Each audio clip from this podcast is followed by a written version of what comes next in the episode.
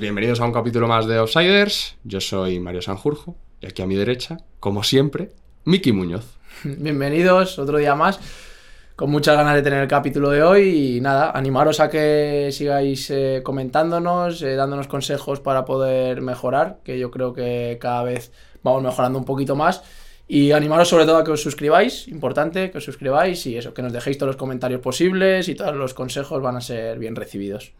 Pues sí, sí. Os, agradecemos un montón el apoyo, de verdad. Eh, nos esforzamos bastante para tener aquí cada lunes un, un, episodio. Y que nos escribáis siempre, pues oye, nos, nos llena bastante. Así es. Nuestro siguiente invitado, pues es una persona de la casa, diríamos, lo, podemos decir, ¿no? Sí, es una persona de la casa. Eh, es una de las primeras personas que vio esto nacer, ¿no? Sí, sí. Fue uno de los pocos a los que en enero le enviamos el primer capítulo, que fue, bueno, el primer capítulo, el capítulo cero, que fue Miki y yo. Efectivamente. que no está publicado ni nada, está oculto, entonces no lo podéis ver. Mejor. y bueno, traemos a Pablo. Muchas gracias por venir. A vosotros, a vosotros. Ya teníamos ganas. Em, Pablo, aparte de, de ser entrenador del Naval Carnero esta temporada, pues, curiosamente, es entrenador también de Miki. Así es. Ha sido mi entrenador ya varios años. Y, nada, seguro que va a molar el capítulo, porque yo le conozco y bueno, es un tío top y seguro que os va a encantar. ¿Por qué hacemos esto? Porque muchos, bueno, eh, nos echáis en cara que no llevemos más entrenadores, porque hay gente que le gusta también pues, ver ese perfil de, técnico. Entonces vamos a ver, Pablo, qué tiene en la cabeza y sobre todo el porqué de las cosas que, que está consiguiendo. ¿Vale? Ahora contaremos, a través de su historia, pues contaremos Em, por qué estamos no tan sorprendidos, sino que cueste creer todo lo que ha conseguido estos últimos años. ¿Vale? Pues nada, vamos al lío. Vamos a empezar por donde siempre hacemos. Sí. Por tus inicios, Pablo, cuéntanos. Bueno, eh, mis inicios. Yo estoy estudiando CAFIZ y eh, cesan a, a Diego Montoya del Sanse y Alfredo Santana entra como entrenador, no tiene preparador físico y llama a Víctor Paredes, que era el director de CAFID de la universidad, y le pide un, alumno. Y bueno, pues Víctor decide dar, dar mi nombre. Y ahí entro ya con, Alfredo, con 21 años, sin haber antes, la carrera. Antes de entrar ahí, ¿tú de dónde eres? Ah, ¿dónde nací? ¿Todo esto? Todo, todo. Hostia, pues yo nací en Madrid, eh, me crié normal con mis padres en, en Getafe, luego pasamos a vivir a Rivas, que es donde vivo ahora. Fui al colegio también en Moratalaz, me apuntaron a mis padres a jugar al fútbol en Moratalaz y ahí hice varios años de fútbol base y demás. Luego, bueno, pues como jugar lo típico fútbol base, pasé Moratalaz, luego San Fernando, Coslada, Leganés, luego en fútbol senior también volví al Moratalaz preferente. Bueno, y ahí estando de jugador es cuando surge esto. Yo estaba de jugador en preferente en el Moratalaz y ahí estudiando CAFID también eh, llevaba niños pequeños, eh, empecé a entrenar un, una Levin Ben el San Roque, que la verdad que era un año difícil porque siempre pues bueno, perdíamos 17-0, 15-1, cosas de estas, ¿no? Un año en el que los chicos era su primer año de fútbol 11 y bueno, pues lo, típico de, de, estas categorías en un, en un, equipo que la verdad pues que los, los chicos tienen mucha ilusión y demás, pero pues pasamos muchas dificultades. Luego cogí una Levin C en el, en el Rivas, pues un poco lo mismo, ¿no? Un equipo que era su primer año de, fútbol 11, que los chicos eran muchos nuevos en, fútbol y demás. El siguiente año entrené un infantil A en el Rivas y ese mismo año entrenando infantil A y jugando en el Moratalaz, pues me surge la posibilidad, no sé si fue octubre, noviembre, de, entrar ya pues bueno, a la categoría como segunda B con, con Alfredo Santa Elena. Entonces bueno, ahí cambia un poco el foco, ya sí que me centro mucho en, toda mi energía en, ese proyecto. Bueno, ya, me, alto. Sí, ya me gustaba mucho entrenar. ¿eh? Yo ya recuerdo llegar muchas veces tarde a entrenar con el Moratalaz por quedarme con el infantil de, del Rivas, pues hablando con, con, los niños o que se me iba la hora, luego hablando con, con, otros entrenadores. Bueno, ya noté muy pronto desde el San Roque, que fue el primer equipo que cogí, eh, notaba que ya me apasionaba mucho entrenar, mucho más que, que jugar, aunque estaba a buen nivel. De hecho, creo que ese año peleamos el ascenso a tercera división y yo era pues primero o segundo año de senior, o sea que bueno, sí que podía haber apostado más por intentar, yo qué sé, pues jugar en tercera división, algo de esto, ¿no? Pero bueno, ya me apasionaba mucho el tema de entrenar y decidí entregar todo mi tiempo a eso. Recuerdo años muy enfermizos de, de echarle muchas horas a, a, formarme y demás. Hice los títulos de entrenador muy rápido porque también con 15, 16 años yo tenía claro que quería entrenar. Mi padre le dio también el cookie de entrenar y yo le veía en casa friqueando mucho y bueno, también coincidió con el tema del Barça de Guardiola, que me encendió un poco la llama y eso. Entonces, en cuanto pude, hice los tres eh, títulos seguidos. ¿Los tres títulos? Sí. ¿A qué edad los alcanzaste? Pues nada, 18 el primero, 19 el segundo. Luego es verdad que había que hacer unas prácticas entre el 2 y el 3, pero todo seguido. Pues en 3, 4, sí, 3, 4 años ya era a nivel nacional. Ostras. De hecho, yo entreno en la Levin B del San Roque, siendo nivel 3 ya. O sea, yo tenía nivel 3 y no había entrenado nunca. Lo primero que hice fue sacarme los tres niveles. Lo saca muy rápido y muy joven, además. Sí, pues eso, con 21 años, con 22, ya era nivel 3. Me quedan unas asignaturas para acabar CAFIZ. También hice fisioterapia, dos carreras, hice doble grado, aunque nunca ejercí de fisioterapeuta y demás. Oye, para que, para que la gente lo, lo pueda entender, ¿cómo funciona el tema de los niveles? ¿Lo puedes explicar? Un... Sí, haces. Bueno, ahora es que hay un tema de federativo, académico y demás. Yo como lo hice en Las Rozas y a la vez con la universidad, es federativo y académico, nunca tuve ningún problema con el tema de la titulación, pero es nivel 1, ahora hay muchas academias que, de hecho, eh, el año pasado o hace dos fui profesor de táctica en, en, nivel 2 o nivel 3, entonces, bueno, creo que hay mucha oferta de ahora para cualquier persona puede sacarse los, los títulos. ¿Y ahí puedes entrenar hasta qué categoría? Pues eso me pillas. Creo que el nivel 1 es hasta categoría eh, juvenil autonómica me parece, luego nivel 2, no, nivel, sí, nivel 2 no sé si juvenil nacional división de honor y hasta categoría nacional nivel 3 te permite luego ya pues eso, segunda B, tercera división, división de honor nacional, lo que lleva un poco ya la española. No lo sé muy bien. Pero ya te digo, es que como me saqué los tres seguidos nunca tuve problemas Claro. para... Porque ya como que tenía el Cuando máximo. empezaste ya tenías el máximo, Sí, claro, sí, te sí. daba igual. Luego hay una licencia UEFA Pro que cuando estuve yo en China con, con Alfredo eh, pudimos optar a esa licencia UEFA Pro que es para entrenar fuera de España, que es solo para los exfutbolistas o gente que entrena fuera, fuera del país. Entonces, bueno, yo pensaba que nivel 3 era como lo mismo de licencia UEFA Pro, pero, pero no, es muy complicado tener licencia UEFA Pro. Nosotros tuvimos mucha suerte porque la Federación China se la pidió a la, a la española, entonces tenemos también esa posibilidad. O sea, que también tienes esa licencia. Sí, licencia UEFA Pro. Tienes todas. Sí. Es como tener el carnet de conducir por detrás completo. Entonces, em, vas a Sanse. Voy a Sanse como preparador físico, pero sin tener la titulación. O sea, yo no sé mi ficha de qué era, pero recuerdo pues que a veces no me dejaban ir a calentar a- al córner con, los suplentes y demás. Teníamos que hacer un poco ahí la, la juja, ¿no? Y bueno, eh, al año siguiente ya sí que consigo entregar el TFG y las prácticas, porque ese año es verdad que me entrego demasiado al, al, al y bueno, pues dejo un poco de lado la carrera, me quedaron el TFG y, las prácticas para el año siguiente y demás. Tengo alguna anécdota buena también porque estaba con el infantil y el, y el, y el primer equipo del Sanse recuerdo alguna vez que por no dejar de lado a los chavales llegar alguna vez justo de tiempo con el tema del primer equipo y demás, leía alguna guapa porque me gustaba mucho entrenar, tío, no lo hacía aposta, pero... eh, Sí, se pero- me iba, perdía la noción del tiempo, tío. O sea, Sí, te, te daba igual que fuesen benjamines o infantiles no, tío, o senior recuerdo, que... Buah, sí, sí, sí. Recuerdo una liada que íbamos a Irún, creo, y el bus esperando, el bus del Sanse. y yo tenía partido, nos jugábamos el ascenso con el Infantil A. Y llegué, tío, 40, 45 minutos tarde. Y todo el equipo esperándome, tío. Ah, me acuerdo a Alfredo con una rayada Y también. encima Alfredo, ¿sabes? Sí, sí, le pedí perdón 10.000 veces, pero mm, eh, miré el móvil después y, yo qué sé, 28 llamadas perdidas de Alfredo, del segundo, de, de Iván. Hostia, y dije, voy a 200 por la carretera de Rivas hasta, hasta Sanse. O sea, una sensación de, no, no lo he hecho aposta, tío. O sea, se me ha ido la olla por Pero, completo. pero la he liado. Sí, y sí, tío, liado cuar- mucho. 45 minutos. Salió el bus más tarde porque yo estaba con un infantil. eh, encima me acuerdo, tío. Rivas Villarejo era. Nada, nada, muy ahí esa. la banda de gañitado y los otros así, peleando. El, el bus ya enfriado. Sí, sí, fue muy dura esa, tío, pero no lo hacía aposta, ya te digo. Me, me pasó mis primeros años como entrenador también, que casi nos tenían que sacar del campo, que nos quedaban tareas por hacer. O sea, que perdía mucho la noción del tiempo, tío. De esa sensación de que se te pasa el tiempo volando y Sí, estás muy centrado en una cosa y ya está, y pierdes la noción. mis primeros años, ya te digo, tanto en entrenamientos como en partidos, tuve alguna aliada de, de ese rollo. Y nada, conseguimos salvarnos ese año en, en playout, tío, en penaltis contra, contra el Levante B, que paró tres Raúl Moreno. Renovamos en el club, ya creo que fue vuestro año, que llegáis al filial y demás, Sí. y que entrenasteis también dinámica primer equipo.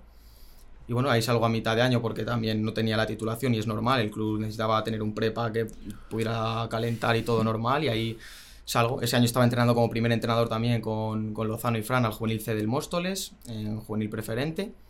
Entonces combinaba pues eso, el ser prepa del primer equipo del Sans en segunda B con, con entrenar al juvenil C del, del Móstoles a los chicos. Bueno, y luego cuando me cesan de, como preparador físico, porque no que me cesen, es que no tenía Claro, la titulación y bueno, pues cosas normales. Entro con Alfonso Berenguer, nada, a las dos, tres semanas o al mes eh, en el primer equipo del Móstoles como segundo entrenador y, y preparador físico con, con Beren. Y bueno, acabamos el año y luego surge la posibilidad de ir a China con Alfredo, eh, que también le cesaron algo después de, de que me fuera yo, no sé si en enero o así también le cesan al como sí, en enero. entrenador. Sí. Y, y bueno, surge la posibilidad de que a él le sale lo de ir a, a China, de seleccionar y demás, y una experiencia muy buena y un año eh, muy guapo, muy enriquecedor. ¿Cómo es eso? ¿Cómo fue lo de China? muy diferente, tío. La verdad que lo pasamos de puta ¿Que madre. era primera división? Eh, no, era la selección ¿Cómo se- nacional sub-16. Ah, es era verdad, la chavalitos. selección. Sí. Pero nada, muy bien, tío. Una apuesta económica muy fuerte de, de- de China, eh, muchos viajes, eh, ya no solo a Asia, sino por Europa, concentraciones. O sea, pero era a jugar torneos o cómo? Sí, tío, pero mucho nivel. Pues nos alojábamos igual en el estadio del Slavia de Praga. Hay 15 días dentro del estadio, al hotel de dentro del estadio, ¿sabes? O a Croacia, torneos contra, yo qué sé, pues Argentina, ¿sabes? Yo qué sé, torneos muy guapos. Pero al final son una es una selección. Sí, pero vivían aquí en Algete, hicieron una apuesta por el fútbol chino, que vivían aquí los, los chavales en Madrid. O sea, vivíamos aquí en nuestra casa, lo único que íbamos un mes a China, eh, 15 días a Croacia, eh, 15 días a... No residíais en China. No, no, no. Un mes, tío. Y a lo mejor volvíamos, los chicos se quedaban allí. Nada, fue un año, un año curioso porque también te enriquece mucho a nivel personal, tío, de ver otras culturas, de entender muchas cosas. Y otro fútbol, ¿no? También verías tú. Otro fútbol totalmente diferente. ¿Cómo es? ¿Cómo es el Ah, mucho allí? más físico. Al final allí también nosotros intentamos cambiar un poco la metodología a nivel entrenamiento. Ellos es mucha repetición también, condicionados por su cultura, ya no solo a nivel futbolístico, sino a nivel social. Pero hostia, te hace reflexionar mucho y entender muchas cosas. Al final somos víctimas de nuestra educación, ya no solo de un país, sino de lo que has visto en tu casa o en tu colegio. Allí cosas que para nosotros eran normales, para ellos no lo eran, y al revés, cosas que para ellos eran de lo más normal, a nosotros nos chocaban mucho. Entonces, bueno, te hace entender mucho ¿Como también al ser ejemplo? humano, tío. Por ejemplo, No sé, tío, el tema de la comida, el tema de cosas que para nosotros son falta de educación, para ellos es de lo más normal, y al revés, eh, no sé, o dar un paseo y decirle a un chico, vamos por donde tú quieras. Y el chico no, no tener ni esa toma de decisión de decidir izquierda o derecha, no sé si por miedo o porque nunca lo ha hecho, pero ya te estamos hablando de chicos de 15 y 16 años, ¿sabes? sí, Al que final, hay una conciencia aquí en España, tío, tú le dices a un chico de 15 y 16 años, no sé, cosas diferentes, también te digo, en disciplina, hostia, nos quedamos asombrados porque eran esponjas, un nivel de aprendizaje top, eh, y el equipo jugaba como Los Ángeles, o sea, al principio nos costó y tal, pero es verdad que te prestaban tanta atención y tenían tanto respeto por la figura del entrenador y, o del staff en este caso, que la verdad que les cogimos mucho cariño a, a todos los chavales y bueno, la, una Siempre con un traductor. Sí, sí, traductor español. Ellos chino. no hablaban inglés, ni vosotros tampoco. Nada. Siempre- Español chino. Sí, Ostras. alguna vez eh, me ha escrito por WeChat y tal, Paquito, que le llamamos Paquito y tal, un fenómeno. Teníamos más de un traductor, teníamos dos o tres traductores. Y ya te digo, a nivel condiciones, eh, increíble. Pero es verdad que, bueno, pues ellos estaban, o sea, no que nosotros es cosas normales, que aquí el fútbol es eh, deporte, eh, el principal deporte y deporte rey y demás. Allí, pues bueno, es verdad que le quieren ya dar una inyección, pero hay cosas culturales Sí. Que cuestan mucho, tío. Mm, No sé, el tema de celebrar los goles. Me acuerdo de Alfredo que nos chocaba mucho, que tampoco celebraban los goles como lo podíamos celebrar nosotros. Esa, esa pasión, tío, ese fútbol de, de calle, de recreo, de colegio, de que nosotros lo hemos mamado. Hay como todo un poco más forzado, ¿sabes? A mí me sorprende un poco que no hay muchos jugadores así de esas, ¿no? Tanto chinos como aquí en España y eso, y eso que juegan al fútbol yo creo muy bien. Porque yo cuando, ojo, me acuerdo cuando jugaban Sí. juveniles y eso, que venían equipos chinos y te metían No, un meneo. Increíble. Eran buenos los pero, chavales. pero un meneo que decían, no la Sí, cogen sí. ni con la mano. Pero es verdad que luego a lo mejor ya en ciertos niveles no hay no se ve tanto. A lo mejor lo que dices tú, no sé si por... Están apostando ahora igual dentro de 10 años. Ya, porque lo esto es... Ya.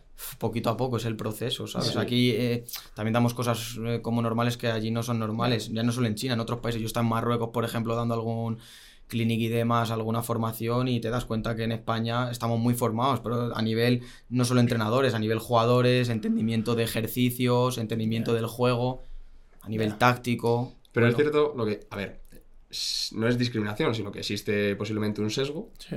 y, y hace pues que no haya tantos jugadores asiáticos en, en ligas no se europeas. tanto. Pero es lo que tú dices. Yo me acuerdo de jugar contra. Bueno, juvenil contra juvenil, de un Sí. equipo que, japonés que viene aquí, por ejemplo, unos No lo japoneses, y te dan un meneo.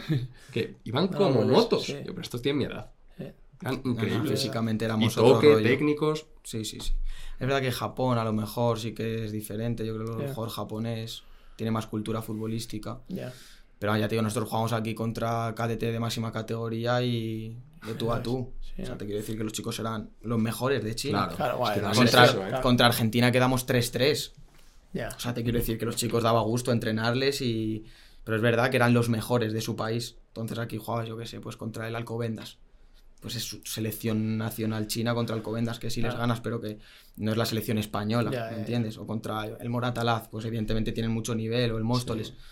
Pero, pero es una- eres una selección nacional de, de un país que Sí. tiene, no sé, un millón trescientos mil... Entonces, Que es una locura la población Sí, de que China. sí, que más de 500 millones. seguro. Allí cuando íbamos a Pues hacer ¿no? stats y tal, de, de ir a como ojeadores y tal, muchos, muchos, muchos partidos, tío, muchísimos. Nada, de mil millones de personas. eh, pues 15 la chavales, pues ah, imagínate. ah, ¿no? está claro. Imagínate cuando empiecen a jugar de verdad y tengan cultura, la que puedes liar. Sí. Pues eso. Em, entonces, de ahí, ¿qué pasa? Acaba China eh, y entró en el Navalcarnero con Luis Ayllón de segundo entrenador y preparador físico. Es verdad que tanto ese verano como el verano anterior tuve alguna opción de, bueno, eh, me surgió Mirandés, por ejemplo, con Borja Jiménez eh, de preparador físico el año de China, pero ya me había comprometido a ir con, con Alfredo y ya habíamos hecho alguna concentración en, en Praga y demás y decidí continuar con él. Y ese verano igual, tuve alguna opción de, bueno, tanto de quedarme en China, que me ofrecieron continuar allí, como de alguna otra opción, pero bueno, tenía ganas de estar en Madrid también, de sentir un poco más la competición y bueno, me surgió la posibilidad de ir a tercera división al Navalcarnero con Luis Aillón, de segundo entrenador y, y preparador físico. Me habían hablado muy bien del club y bueno, tomé esa decisión y la verdad que súper súper acertada, muy, muy contento. Estuve poco tiempo, esa primera etapa, pero la verdad que ya me sirvió en poco tiempo para saber lo que era, lo que era el club. ¿Pero qué, qué figura tenías ahí? Segundo entrenador y preparador físico. Estábamos Luis, eh, Javi, el entrenador de porteros y yo, tres personas. Entonces, bueno, ahí sí que había mucha, eh, mucho trabajo, Sí, mucha, mucho volumen y la verdad que, que estuve poco, pero lo que te digo, en poco tiempo ya me sirvió para saber lo que era el club, las personas que, que hay ahí dentro y, lo que era el Navalcarnero. Y ese mismo año me surge la posibilidad ya con, con 25 de irme a Lizarra en octubre-noviembre de una categoría superior como era segunda B, pues de, de debutar como primer entrenador en, en segunda división B y me fui, eh, no sé si eso, en noviembre, pues eh, dejé el Navalcarnero y ya empecé mi Tú ni te, lo- andadura como ni te lo pensaste, entrenador. ¿no? Nada, ni me lo pensé, era una oportunidad de oro para mí. eh, choca. Eh, muchas veces que chavales te preguntan y tal, que están empezando y eso. mi situación es, es utópica y no hay que cogerla como ejemplo porque eh, no te voy a decir imposible porque me ha pasado a mí, bueno, pues puede pasar, pero no hay que cogerla como, como ejemplo ni como referencia porque todos sabemos lo difícil que es dar pasos en esto del fútbol. Yo me sentí un privilegiado desde el primer momento y muy, muy agradecido a la gente que me ha dado oportunidades y ha confiado en mí pero es muy complicado que pongan a un chico de 25 años, por muy bien que te hablen de esa persona, es jugadores y tal, que fue un poco lo que pasó, el tener la valentía de, de poner a un, a un chico como era mi perfil, ¿no? Evidentemente, pues ahora ya he ido cogiendo experiencia y tengo partidos y ya es un poco diferente. Sigo siendo muy joven, pero bueno, eh, Claro, creo ahora que esa primera tienes? oportunidad, 28 28 años. voy a hacer 29 ahora en, en julio. Es verdad que el tema de la experiencia y todo esto que se habla mucho, ¿no? Yo, yo llevo en segunda vez en estas categorías desde los 21 años, como hemos hablado. Ujú. Entonces, bueno, eh, Sí, soy sí, joven, sí. pero joder, Hay más tengo, cosas detrás. Tengo mucho bagaje y, y no he llegado ayer, ¿no? Pero es verdad que como primer entrenador que tiene esa oportunidad sin tener esa experiencia, pues bueno, entiendo que choque y entiendo que es utópico. Yo eso lo tengo claro desde el principio. Me siento un privilegiado de que me han dado ese tipo de, de oportunidades. Estuve luego dos años en Izarra con el tema del COVID, el tema de que me cesan y los tres meses vuelvo a ir, que ahí estaba Miki y conseguimos una salvación que fue increíble por cómo se dio y luego estos dos años en, en el Navalcarnero, ¿no? Pero ya digo, es que todo ha sido muy rápido. Pero ¿y co- ¿cómo fue lo de Izarra? Tú vas y empiezas de... Bueno, en pretemporada, de inicio. De No, en temporada octubre, Izarra. Yo estaba en el Naval, Sí. Vale. de segundo y prepa en tercera división. Pero claro, yo ya tenía un bagaje de estar en pues Móstoles, Sanse, pues Sí. conoces jugadores. En este caso hubo dos o tres jugadores que le hablaron maravillas de mí a Alfonso Canela, que fue el, el que me puso por primera vez eh, al mando de, de un equipo en segunda B, en el Izarra. Y bueno, él tomó la decisión por las buenas referencias que tenía de mí, quería un perfil así parecido al de Borja Jiménez, que estuvo ahí también le fue bien.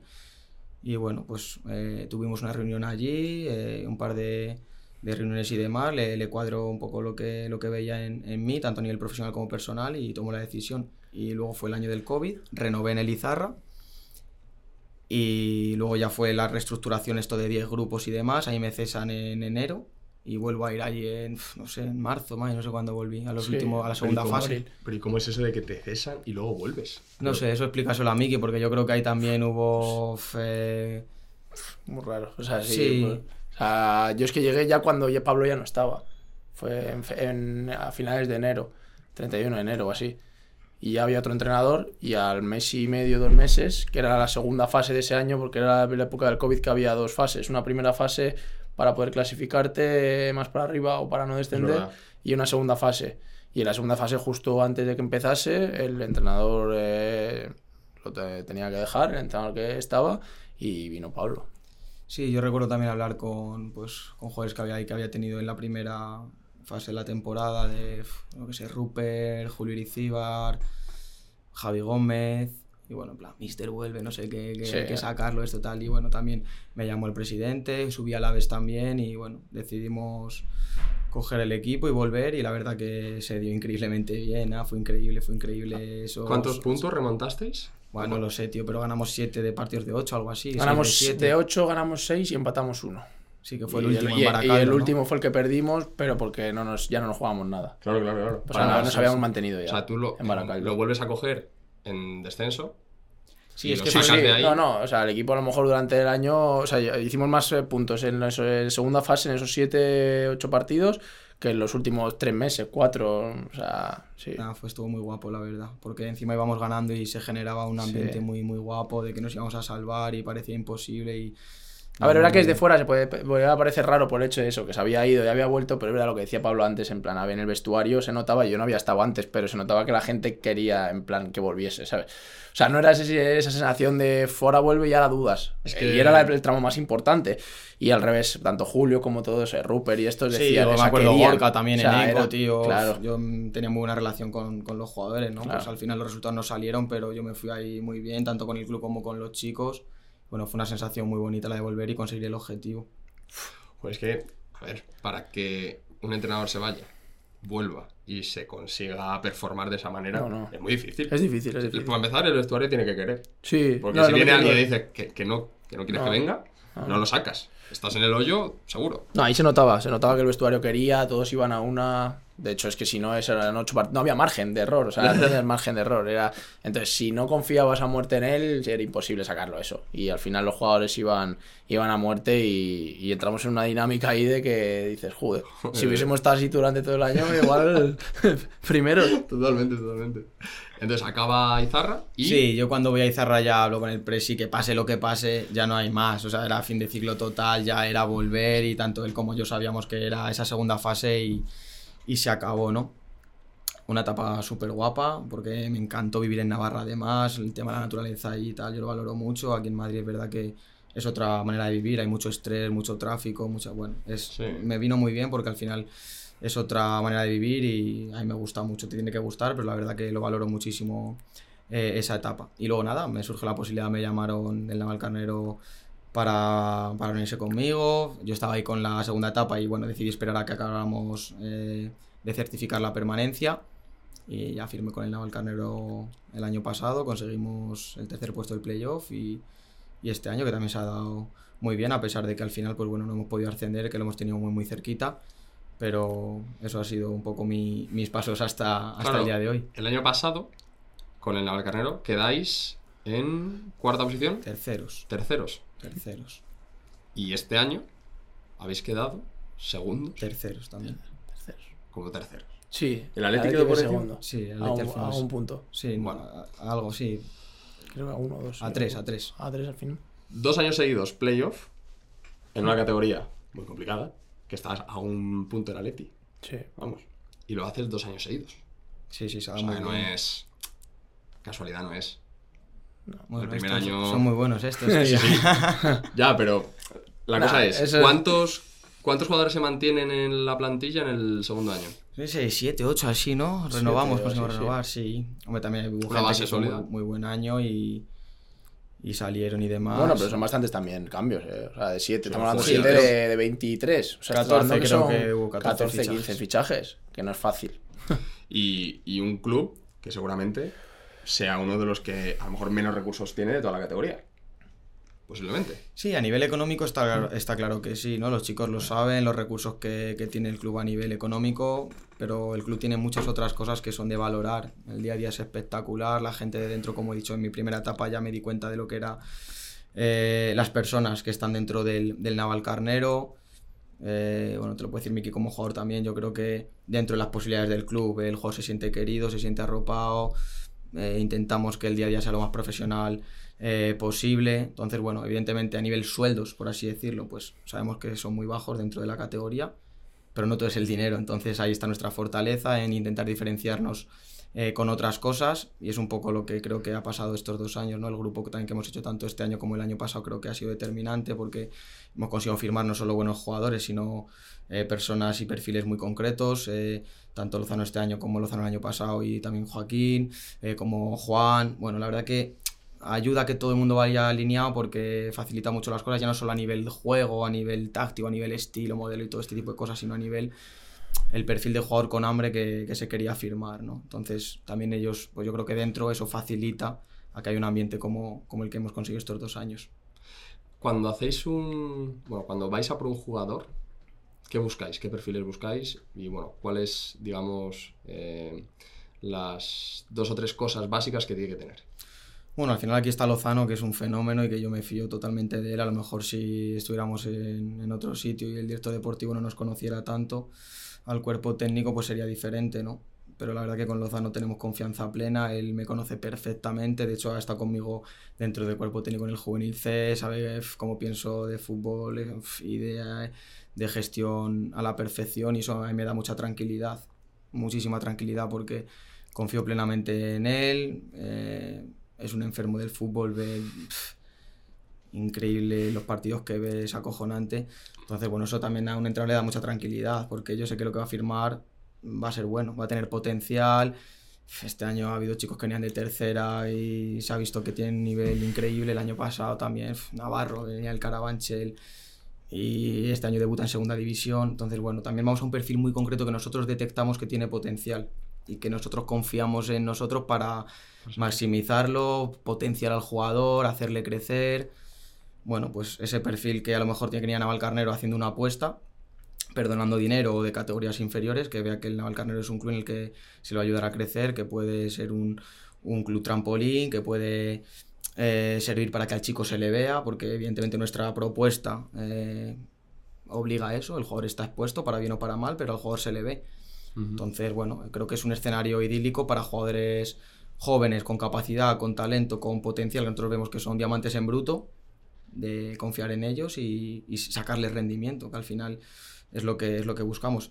También estamos obligados a ir a ese perfil de jugador, porque evidentemente por, por eh, lo que hemos hablado, el tema de, de, presupuesto y demás, pues es en lo que, en lo que creemos y, y creemos a muerte, ¿no? Pero eso nos da también posibilidad de, de bueno, de acompañar al, jugador en, su proceso de, formación y de crecimiento, que es súper precioso y súper bonito. Y os lo digo mucho a los chicos. Yo estoy igual de orgulloso de dos playoffs seguidos, como ayudar a Navarro en lo que hayamos podido, a que haya conseguido debutar en, fútbol profesional, o Raúl Benet que firme en Primera Federación, o Busi.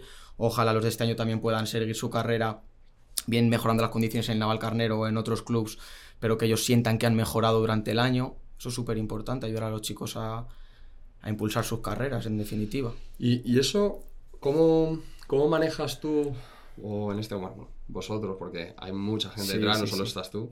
Eh, ¿Cómo sacas tú ese potencial a diario de los chicos? Bueno, eh, observándoles mucho, sobre todo.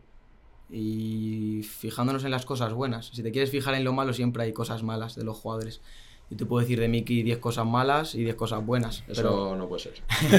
¿en, qué, ¿En qué quieres poner el foco? Evidentemente en mejorar las cosas malas, pero también potenciar las cosas buenas.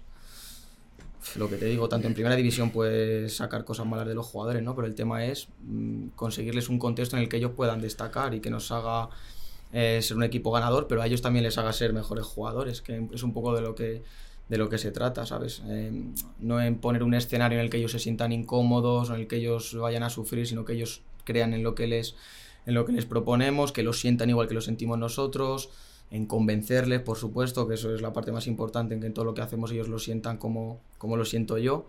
Y bueno, pues poder trasladar todas las ideas que tenemos nosotros en nuestra cabeza a que lo que yo pienso lo pueda pensar Miki exactamente igual. Y a partir de ahí todo es mucho más fácil, el mensaje es muy claro.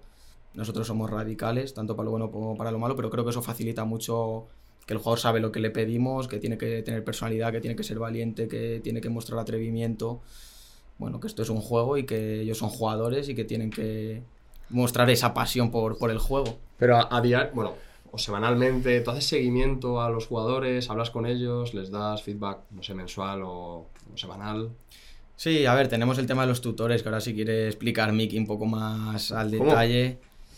Sí, sí, sí. Sí, a ver, el cuerpo técnico somos 8, hemos sido 8 este año, el año pasado éramos 7, pero cada jugador tiene eh, un tutor asignado. Dentro del cuerpo técnico, pues cada miembro del cuerpo técnico tiene tres, cuatro jugadores a los que hace un seguimiento. Muchas veces ellos no se dan ni cuenta, pero a lo mejor dentro de una tarea colectiva, un miembro del cuerpo técnico tiene el objetivo de luego analizar esa tarea y ver solo comportamientos de Mickey, de cómo se perfila, cuántas veces mira a su alrededor y demás, o cuántas veces controla con la derecha, con la izquierda, bueno, cosas de estas.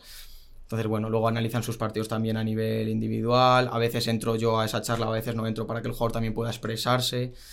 Y sí que le damos importancia a la mejora individual. Es como te digo, al final tú ves el crecimiento este año, no sé, de Alex García, por ejemplo, el jugador que, que llegó del paracuellos al jugador que acabó la temporada. eso me da una satisfacción a mí como entrenador, a nosotros como staff, inmensa. Porque notas que el jugador, pues bueno, le has podido aportar también porque él quiere, evidentemente, buscamos ese perfil que disfrute el día a día, que le guste entrenar, que quiera mejorar, lo que hablábamos un poco antes de, qué perfil buscamos, ¿no? Pero es un gustazo ver cómo los chicos van, van creciendo durante el año. Te pongo ese ejemplo, como te puedo decir muchísimos ejemplos. O sea, tenéis una persona para cada tres jugadores, algo así. Sí, tres, cuatro. Sí.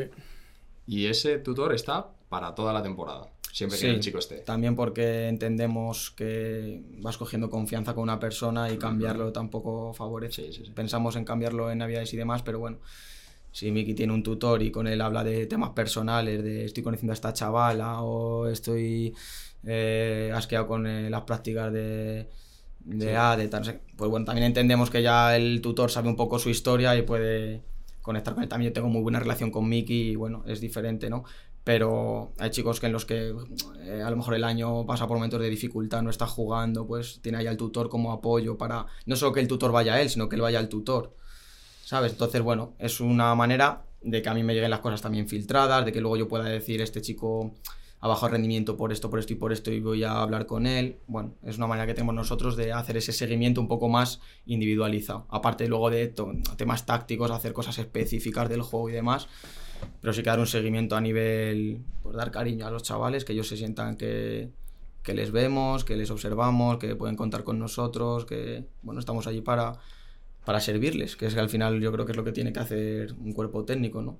Más allá de cosas de plan de partido y todo esto, que bueno, evidentemente eh, también le damos importancia, pero sí que le damos mucha importancia a que los chicos se sientan a gusto en el día a día y queridos.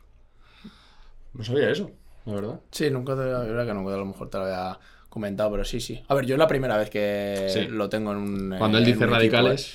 en un equipo, tanto el año pasado que ya también eh, había, como en este. Y al final lo que dice Pablo, que es una herramienta más que ponen que ayuda al jugador a poder expresarse. Eh, eso, como dices, al final tú tienes al tutor durante todo el año y eso, vas cogiendo más confianza, te, te, expresas mejor, le puedes contar lo que dice, no solo cosas de fútbol, que también, pero a lo mejor eh, tienes problemas eh, fuera del fútbol que te están afectando a tu rendimiento, él simplemente a lo mejor eso te pone, a lo mejor cuando ves un partido, pues, eh, o varios partidos seguidos, estás bajando un poco tu nivel, pues a lo mejor si le cuentas por qué te pasa algo fuera, pues a lo mejor tiene algo de relación y puedes llevarlo de una manera, está muy bien, está muy bien porque, a ver, como todo, tiene mucho más curro.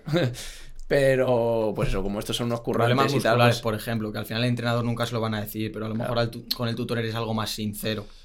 Pero luego el tutor filtra esa información. No, hay veces que no me dice nada, ¿eh? Igual yo le pregunto y si él considera que yo no tengo que saber cierta información, no me la dice. Yo confío mucho en mi staff, tío. Intento delegar mucho o confío en ellos o no les tengo. Si les tengo es porque creo que son buenísimos y a partir de ahí, pues bueno, ellos también tienen el talento y la capacidad suficiente para saber qué debo saber yo o qué no debo saber yo. Entonces, bueno, esto no trata de que el entrenador a día de hoy haga de todo, porque yo no llego a hacer todo, sino de rodearte de personas que también te faciliten las cosas y, ahí, en eso creo. Para que, ah, como hay gente que nos escucha que juega al fútbol, em, ¿cómo manejáis vosotros los perfiles que no están jugando? En, una época de la temporada, un momento, ¿Cómo los manejáis? Bueno, de la mejor manera que podemos, pero es complicado, es de las cosas más complicadas en el fútbol, pero sí que intentamos darles cariño.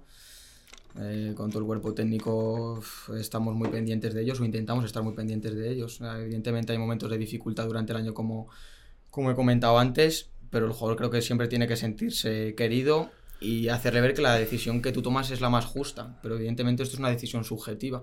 Lo que el jugador tiene que entender que su rendimiento no puede bajar por una decisión de una tercera persona. Eso es muy difícil de entender. Eh, pero yo creo que los jugadores ya maduros, que tienen mucha experiencia y demás, mm, incluso hay algunos que no, ¿no? Pero sí me da la sensación de que según pasan los años le dan mucha más importancia al día a día, a ser buen compañero, a tener una buena actitud, a no hacer gestos, a poner buena cara. Bueno, a, tener eh, la mente más abierta en cuanto al... no me tiene manía el entrenador por ponerme o no ponerme, ¿no? Pero eso es complicado, ¿eh? eso es muy complicado y hay que entender al jugador. Yo sí que tengo la sensación de que hay jugadores que no han jugado con nosotros tanto el año pasado como este, pero sí que les gustaría que les volviéramos a entrenar. Y eso es muy bonito. Porque al final, igual alguno no, ¿eh? pero ya te hablo de mi sensación como entrenador. Hay jugadores que a lo mejor no han participado mucho este año, pero yo sí que tengo la sensación que si le preguntas, oye, ¿quieres que Pablo te entrene el año que viene o que no Pablo el, equipo de trabajo no tanto Paco como Parra como Álvaro o sea somos un cuerpo técnico ¿eh? o sea yo soy la cabeza visible pero esto eh, somos muchos y el fútbol va un poco por ahí en firmar un equipo de trabajo. Yo sí que creo que ellos están contentos, que han disfrutado el día a día, que sienten que han mejorado, que, que van a entrenar con ganas, que la propuesta les gusta. Creo que lo valoran, esa es mi sensación. A pesar de que haya habido momentos de que todo el mundo quiere jugar 90 minutos y meter dos goles por partido, por supuesto que sí. Pero yo creo que el jugador valora, valora el, trabajo que, que hacemos desde el cuerpo técnico y que hay un cariño mutuo, esa es mi sensación. ¿Cómo es la propuesta que tenéis? Bueno, a nivel día a día, a nivel juego, porque hay, muchos, que hay muchos tipos de propuestas. Vamos a empezar por el, por el día a día. ¿Qué, ¿Qué diferencias tenéis con el resto en el día a día? Mm. Todas. Lo del tutor ya me ha quedado claro. No, a ver, diferencias. Yo hago las cosas o intento hacer las cosas o el cuerpo técnico que va muy en mi línea y es una bendición hacemos las cosas como nosotros pensamos que hay que hacerlas. Esto no va de que hayamos estado en otros sitios y haya que hacerlo así porque toda la vida se ha hecho así. Yo hago las cosas porque creo que es la mejor manera de hacerlo como, como lo hacemos. Y evidentemente pues sé que hay cosas que pueden, que pueden chocar el día a día, pero hacemos cosas en las que creemos, tío. O sea, es que al final, si nosotros creemos que un miércoles hay que hacer cosas o tareas como si Miki fuera Levina, las vamos a hacer. Porque no tenga especificidad una posesión tricolor. Eso no, no es nada táctico, no juega en su puesto, hace la misma tarea un delantero que un central. Tareas de jugador, de que ellos se diviertan. No de un 11 contra 11, un 5-3-2 contra un subsistema 4 eh, más 2. Bueno, mm, pensar un poco también desde la mente del jugador. Nosotros somos muy pesados con los vídeos, en pretemporada es una locura, los, eh, las charlas de los jueves son densas. ¿Metéis mucho vídeo? No sé qué te diga Miki, para nosotros no, pero ellos siempre están. Ahora, algo sí meten. algo sí. yo, yo, yo, dejé, yo dejé de jugar por eso, la verdad. Nada, sí. Nada, pero es un poco encontrar ese equilibrio, es lo que te digo, ¿no? Que lo diga un poco Miki, pero es un poco. Oye, vamos a hacer esta tarea, pero chavales, es, es aburrida. Yo sé que es aburrida, pero la tenemos que hacer porque yo creo que nos acerca a ganar. Pero bueno, al final vendiéndola así, el jugador también te lo compra. ¿Entiendes? Entonces es un poco... Yendo de cara. Sí, sí, sí. Y, eso, el disfrutar el día a día, el sentirnos unos privilegiados, el, bueno, el, relativizar todo mucho, tío. Al final muchas veces creo que en el fútbol se olvida... Hostia, lunes, 10 de la mañana, sol. Sí, que hemos perdido ayer, pero ¿y qué? ¿Y qué? Entonces tener eso muy presente, ¿no? Yo les digo también que el fútbol tiene que ser felicidad. Evidentemente hay pasas por momentos duros de sufrimiento, de jugador lesiones o momentos en los que no no juego y demás, ahora comentará Miki, pero el disfrutar el día a día es algo que hemos dicho todas las sesiones, yo creo. Todas las sesiones, disfrutar el día a día, disfrutar de las tareas, disfrutar del compañero. wow, yo creo que eso hay que tenerlo presente porque si no te- se te olvida, tío. Se te olvida. Entonces, bueno, más allá de la propuesta a nivel táctico, lo que nosotros les pedimos a nivel ocupar espacios y todo esto, les pedimos buen lenguaje corporal. Y eso no tiene nada que ver con lo táctico. Eh, si Miki se dirige mal a un compañero, paro la tarea. Cosas de ese tipo. Luego le pego una chapa de media hora. Es verdad que en pretemporada te sirve mucho para generar esos hábitos. ¿Paras, la... ¿Paras el ejercicio? Ah, muy poco. Pero en pretemporada, por ejemplo, de qué es lo que queremos, qué equipo queremos ser, qué jugador quieres ser. Bueno, preguntas que nos hacemos para que todos vayamos más o menos en el mismo camino y que ellos sepan hostia, qué equipo queremos ser. Al final, tener ese sentimiento de pertenencia hay que generarlo. Se genera ya desde la firma de jugadores, como hemos hablado con Lozano, de firmar jugadores o perfiles de jugadores parecidos a nivel de edad, ayuda mucho. Pero también hay que ayudar a que los chicos se quieran. Eso no se consigue tan fácil. Entonces, bueno, nuestra propuesta, es que tenemos tantas propuestas, depende en lo que te fijas a nivel mentalidad, a nivel juego, a nivel identidad, a nivel gestión de vestuario. Eh, cómo queremos que se comporten los fisios, los utilleros, eh, los suplentes, los titulares, los porteros entre ellos, con el- su entrenador de porteros. Somos personas. Entonces, bueno, O sea, todo eso, lo, lo- Ah, eso es- lo manejas de alguna forma. para mí eso es la pretemporada. Generar hábitos a todos los niveles. No solo de que Miki entienda qué espacios tiene que ocupar. O sea, la pretemporada es generar hábitos. A nivel táctico, por supuesto que sí, somos muy chapas. Pero a nivel recoges tus botas, recoges tu jersey, eh, recoges el agua. O ese tipo de cosas que creo que al final son verdaderamente lo que hace que un equipo sea un equipo. Y que todos vayamos a una. Entonces, bueno, en propuestas es que... Cuenta tú qué propuestas, a ver. No, es ¿Qué verdad, es que lo que dice Pablo, al final cada uno, y sobre todo cuando tienes tantos jugadores, por ejemplo, este año teníamos 14, 15 jugadores eh, nuevos de otros equipos, pues cada uno viene de una- un tipo de vestuario, de un tipo de entrenador, cuerpo técnico en general, que tratan de una manera, y entonces a lo mejor hay cosas, lo que dice Pablo, cosas que en otros equipos eh, sí que se permiten o, no le dan importancia, pues lo que dice de a lo mejor estás en una tarea y, y yo qué sé, pues se fallan un pase y la hacer así con los brazos y estar o echar la cabeza abajo y ya no pedir el balón y tal, pues detalles que a lo mejor en otros equipos eh, pasan desapercibidos o no le dan ninguna importancia, pues eh, en este cuerpo técnico sí. Eh, y parecen tonterías, pero luego ayuda, sobre todo en pretemporada, cuando te lo dicen, ayuda a que el resto de la temporada eso no pase y eso Es hace que... lo- eso es. la cosa es poner los límites. Eso es. El ¿sabes? primer día. Y que la gente lo sepa, porque eso es lo que te digo, los que son de fuera a lo mejor no están acostumbrados, entonces tienes que decirlo, o tienes que saber cómo tú lo ves, lo tiene que saber el jugador, y así no lo hace durante la temporada, y eso hará que a lo mejor eh, luego el ambiente en el vestuario sea mucho mejor, que el rendimiento de los jugadores a nivel individual y a nivel colectivo sea mejor. Eso, o sea, a lo mejor parecen tonterías, pero es verdad que es lo del día a día, lo que decimos del día a día, que para mí es la clave de estos dos años, el que hayan, que haya ido también las cosas, porque el día a día, si tú preguntas a los 40 jugadores, más o menos, yo qué sé, que han estado estos dos años, es imposible que, que no te digan no disfrute del día a día. Imposible. Imposible. Te lo juro, es imposible. Habrás jugado más, habrás jugado menos, eh, tendrás más feeling con Pablo, con, con uno del cuerpo técnico, con los jugadores o menos, pero disfrutar el día a día, vamos, yo es que no lo había disfrutado así en mi vida y es imposible que otros jugadores, ¿no? Hasta los, los más veteranos que dices, yo que sé, pueden estar ya pensando más en, sí, sí. "Pf, me queda pocos años de fútbol, eh, este año Fratelli, que, bueno, Fratelli es verdad que todavía no es No no veterano. más, Aitor ¿Eh? Núñez. Aitor Núñez. Aitor Núñez, que este año ya no está jugando, que está en- de segundo entrenador. El año pasado entrenaba- eh, jugaba con nosotros, que tenía pues treinta y pico. Como uno más, o sea, uno más de disfrutar, que ese sí que disfrutaba como un enano. O sea, ese se lo pasaba que si, le, si llega a ser por él, dices que lo repetiría otra vez. Entonces eso no es fácil, tío. Un veterano que tenga esa mentalidad y eso gracias al final al- a lo que transmiten ellos. También para mí muy importante ahora que ha dicho de Aitor, eh, o los veteranos y demás, Hmm. las reuniones individuales en, en pretemporada para también conocer a los chicos y que ellos nos conozcan un poco también las cosas que, cómo sentimos el fútbol nosotros, ¿sabes? Entonces, bueno, eso creo que, que ayuda mucho. ¿Me dijiste que todos los sábados hacíais desayunos o algo así era? Sí, los paga Miki, que es el que pierde. porque Mentira, el año pasado pagué más, este año he pagado menos porque en finalizaciones he estado muy bien. ¿Ah, sí?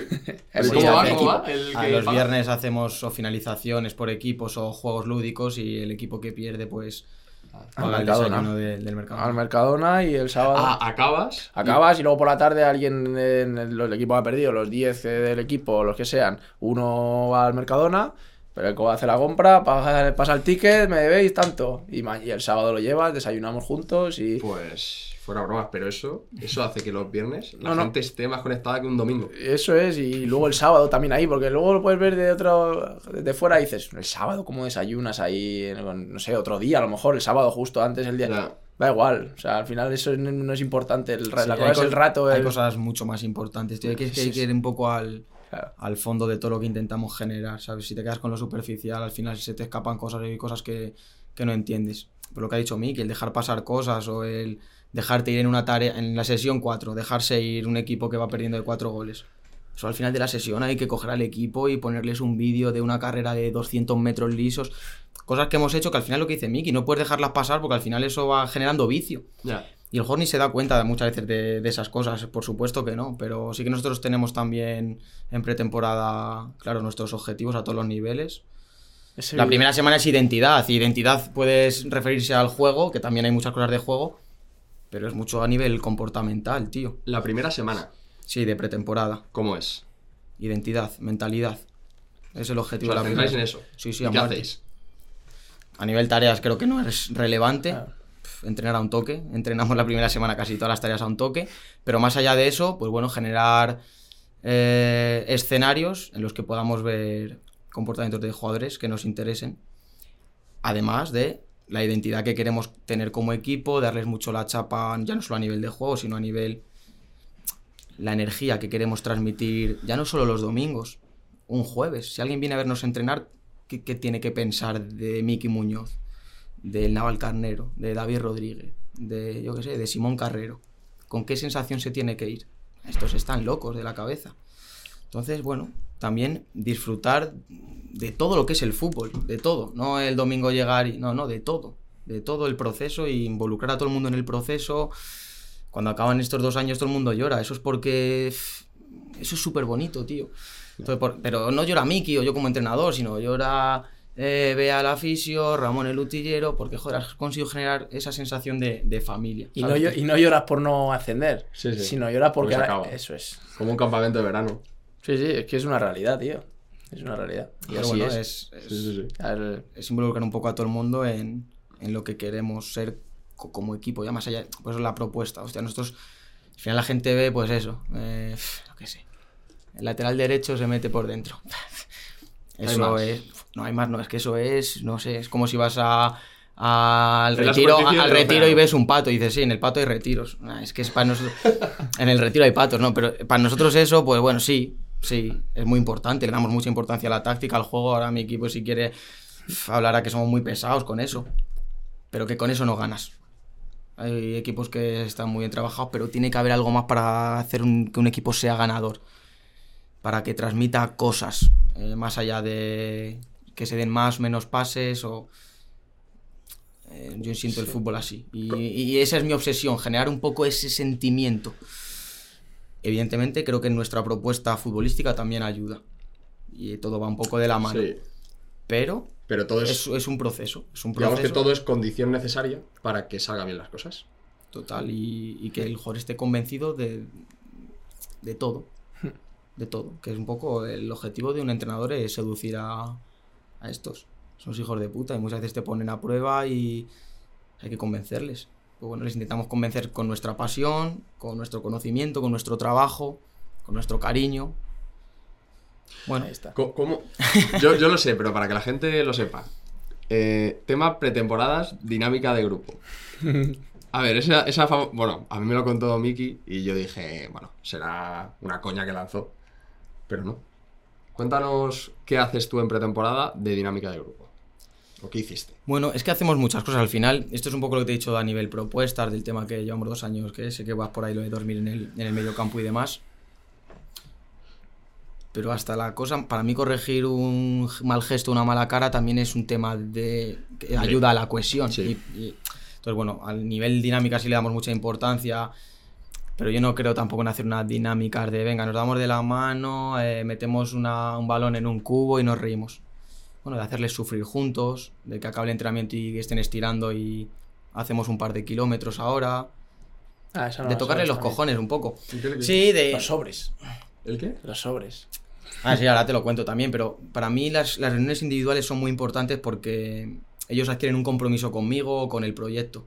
Yo siempre les pregunto, eh, Miki, ¿quieres ser futbolista profesional? Sí, perfecto. Hay jugadores que me han dicho que no, pues que ya tienen otros objetivos y que tampoco pasa nada. Y a esos jugadores tampoco se les exige este tipo de cosas, de mentalidad, de forjar el carácter. Para mí, Miki, la mayor mejora que ha tenido, más allá del juego, es en su día a día, en cómo entrena, en su mentalidad, en su ambición, en su hambre.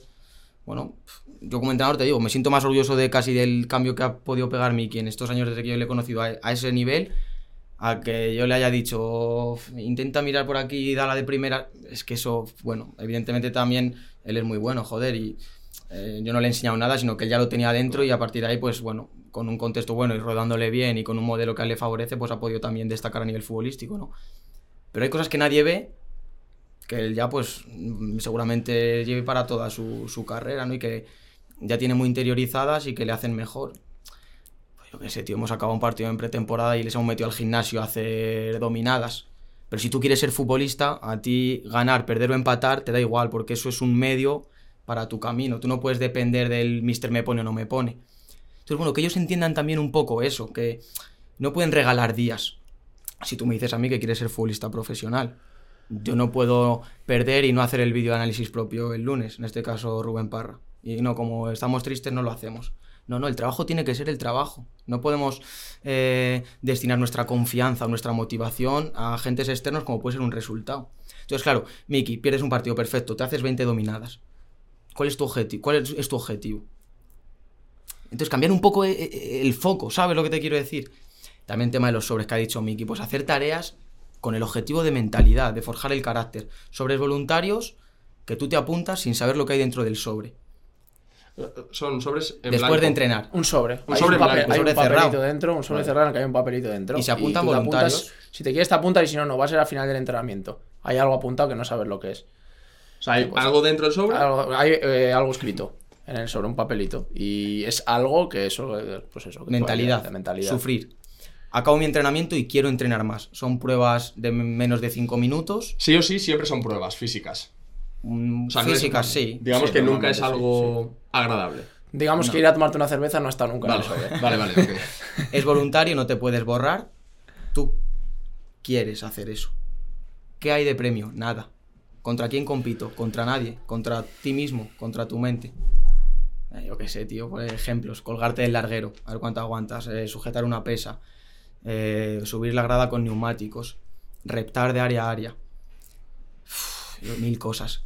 Pero Sí, Eso- pues esa es la más jodida, te ríes. Pues es la más Pero- jodida. Eh, hay pruebas que han hecho los 22 o los 23, pruebas que hacen 8, pruebas que hacen 5.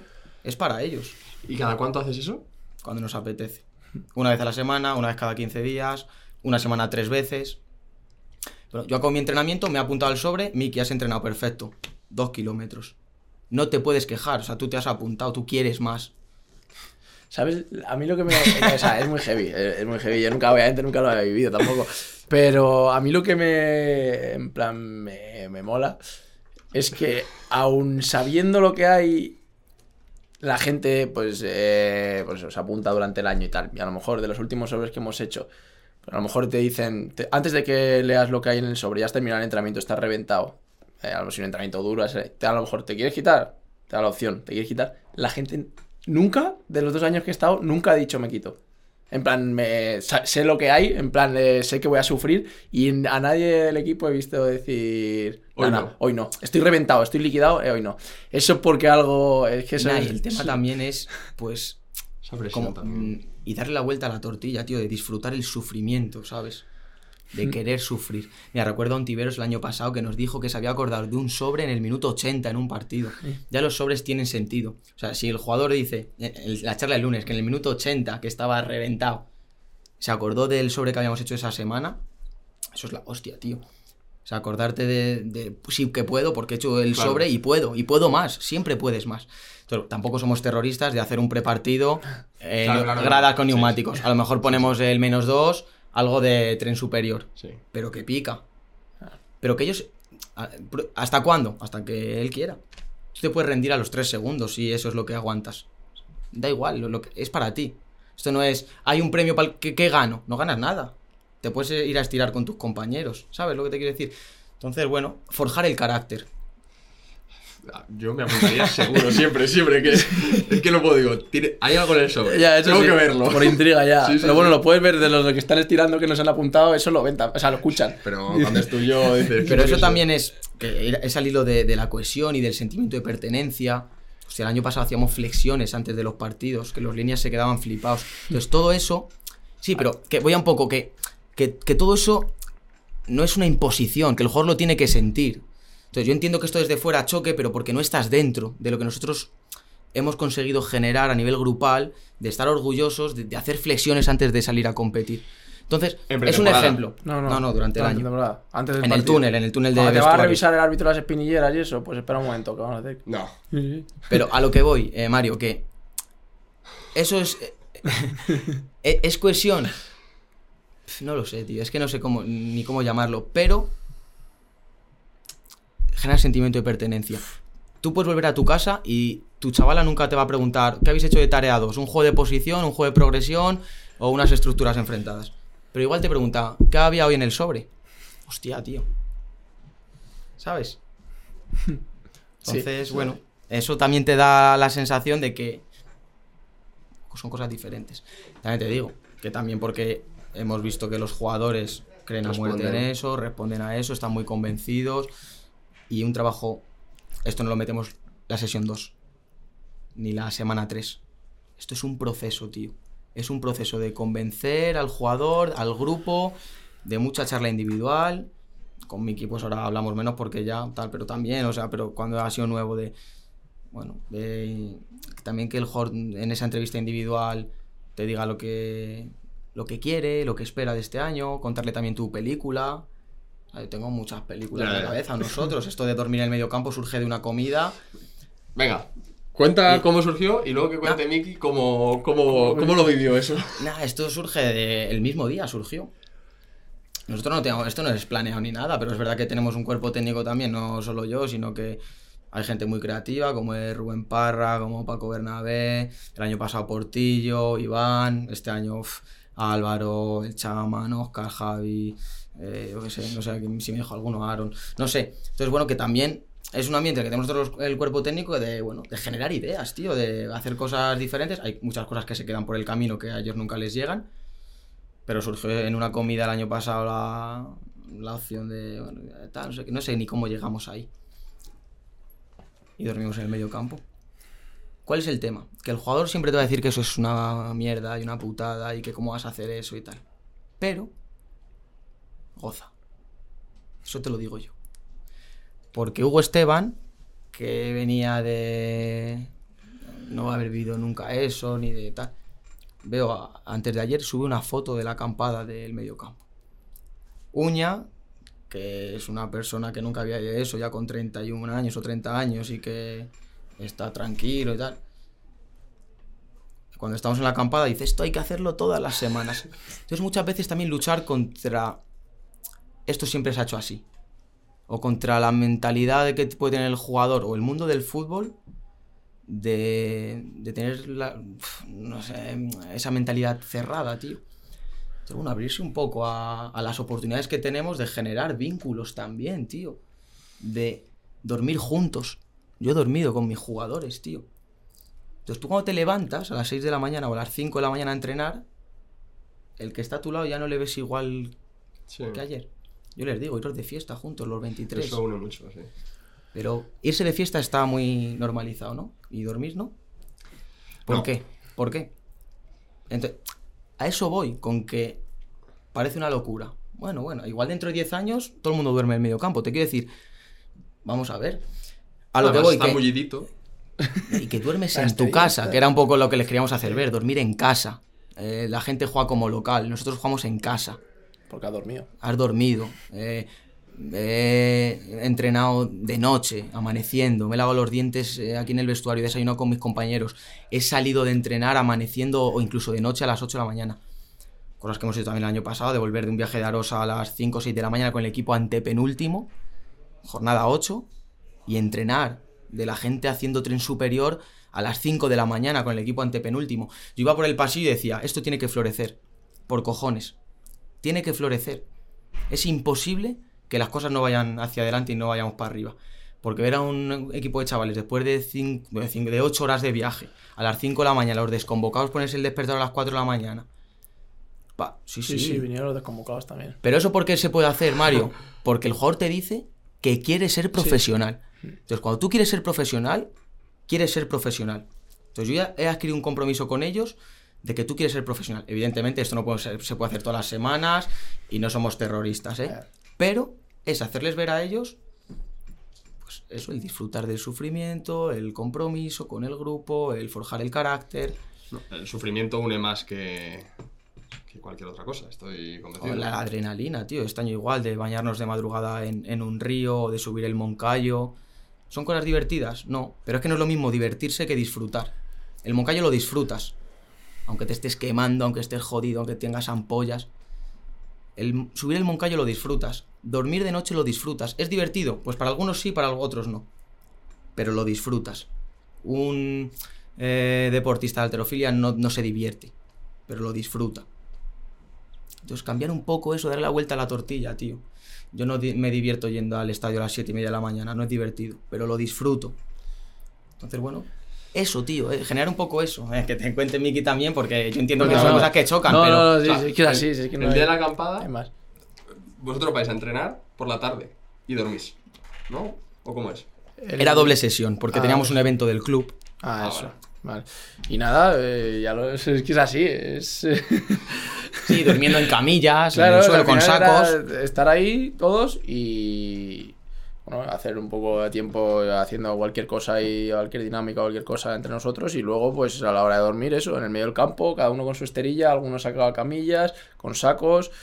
eh, la bandera del Mariano tilín, tilín, tilín, tilín. y- Toda la noche. Y yo que no puedo dormir riego, con el ruido, riego. digo, me cago. Ah, bueno, eso te iba a decir, saltó el riego, todos corriendo para un lado, bueno, bueno. ¿Tú te has puesto eso, lo del? Lo Bueno, eh, no sé, puede que sí. Salió no, un no poco sé. mal, pero sí, generar eso. Generar En eso. general es decir, me cago en la puta, pero que luego al final, a la hora de la verdad, en el momento.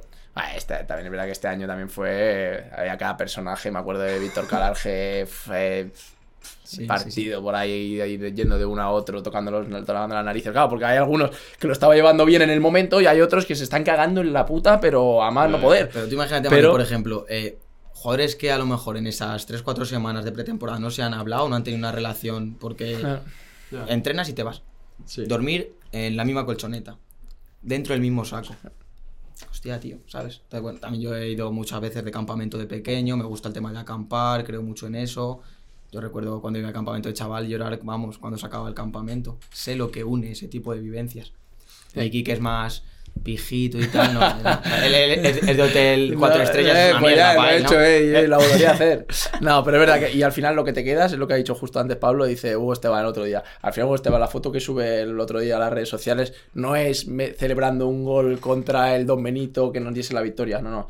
Es la foto del medio del campo de todos ahí a las 5 y cuarto de la mañana, que nos fue cuando nos despertamos. Claro, os levantasteis, desayuno o lo que sea y entrenar. Sí, sí, sí, a las 5 y cuarto nos despertamos, a las 6 estamos desayunando y a las Y 6 luego media, todos siete. dormir en casa de 12 a 8 Claro, de la tarde. Escucha, y luego cogí el atasco dos de o tres días libres, Claro. que también se piensa Sí, en no, ellos. no, que eso ah, sí. Escucha, que Sí, Sí, no, no, lo que hemos hablado antes, que esto, esto no va de putear al jugador ni de esto es una dictadura.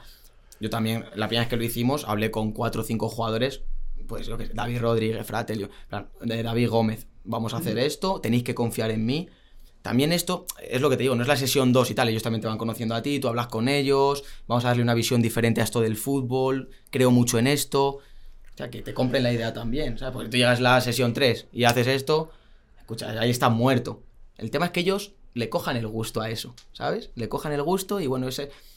El seducirles, tío, el enamorarles, eso es lo más bonito de entrenar, tío. Eso es lo más bonito. Sí, la clave es la pasión que le ponen en las cosas Claro. que hacen. O sea, si a ti, tú, si Pablo intenta venderte lo que quiere hacer, pero de otra manera, o que no le ves del todo convencido, pero cuando le ves con ese, esas Sí, que ganas, esa pasión, ese trabajo y tal, eh, es que tú te metes en el papel y es que te lo el crees. y técnico te- es el primero Claro. que se tira al río, eso es. que pone el saco, No, no, claro que, sí, pone- claro que sí. Es que es así. Y por eso la gente en estos dos años eh, tira para adelante y es de lo que se acuerda. Simplemente por ello, si no sería muy difícil. Por algo es. Porque son cosas que eso no estás acostumbrado y que sufres, lo que dices, disfrutar sufriendo, pues es así. Bueno, y yo como última pregunta, ¿cómo es tu modelo de juego? Ya pasando al aspecto táctico, ¿cómo es? ¿Cuál es tu filosofía?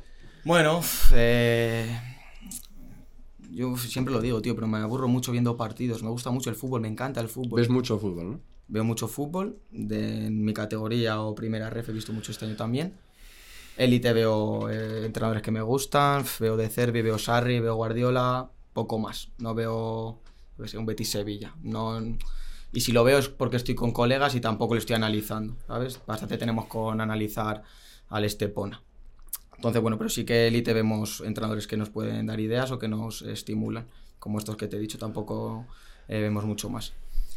Uf, modelo de juego. Me aburro mucho viendo partidos y por lo menos quiero divertirme cuando mi equipo compite. Entonces, creo que hay demasiado miedo en el fútbol actual, tío. Demasiado pensamiento ido al resultado. Eh, poco mm, mensaje, poca creencia en el proceso. Para nosotros eso es clave. Es clave disfrutar el día a día, dedicar mucho tiempo al proceso, a cómo hacemos las cosas, al analizar tareas, al analizar rival, analizar modelo propio. Bueno, entonces de, mm, de eso surge un modelo de juego diferente. Diferente porque también queremos que, que el equipo muestre los domingos como nosotros pensamos. El entrenador es egoísta. A mí estos entrenadores que les da igual ganar de cualquier manera y tal, yo no me siento identificado con eso. Ellos lo saben, somos muy exigentes eh, con el juego, muy exigentes, pero también porque yo soy muy egoísta, tío, y yo quiero ver eh, que mi equipo juegue como a mí me gusta. Esto es así, es la realidad. Entonces, como yo voy a ver todos los partidos del equipo, y no solo en directo, sino dos o tres veces repetidas, yo tengo que sentarme en el sofá y que me apetezca ver al equipo. Entonces, intento que el equipo juegue como a mí me gusta. Ni mejor ni peor, pero sí que yo diga, me mola, ¿eh? me mola. Entonces, a partir de ahí surge un modelo de juego muy atractivo eh, para los jugadores sobre todo, porque bueno, están expuestos, lo que hemos hablado antes, le da mucha libertad dentro de un cierto orden que nosotros tenemos y que también somos muy pesados, pero ellos, bueno, pues tienen que exponerse, para lo bueno y para lo malo, de- tienen que exponerse y creo que el jugador se potencia mucho así, mucho así. El, llevando la iniciativa, siendo protagonistas, dándole un rol, bueno, que creo que a ellos también les hace sentir eh, eh, no superiores, pero sí de salir al campo eh, de una- a nivel proactivo, no de ser reactivos, de a ver qué pasa, de especular, de bueno, ese tipo de cosas, ¿no? Resumiéndotelo mucho, para nosotros lo más importante son los espacios. Somos muy pesados con los espacios, eh, en ocupar bien los espacios y en dominar bien las velocidades y en jugar juntos. Mucho pase corto, que nos da mucha precisión, hacer mucho rondo, eh, prepararnos para la pérdida en, en esa, en ese juego corto. eh, poder, si la perdemos, ser más que el rival y apretar esa pérdida para luego atacarles en, en el caos. Y bueno, generar también que el rival salte mal para encontrar espacios que nosotros queremos. Desesperarles, encontrar superioridades o ventajas por, por donde nosotros queremos progresar en función del, del partido. Ahí entraríamos a valorar mucho plan de partido, mucho juega este lateral de este perfil o juega este lateral de otro perfil.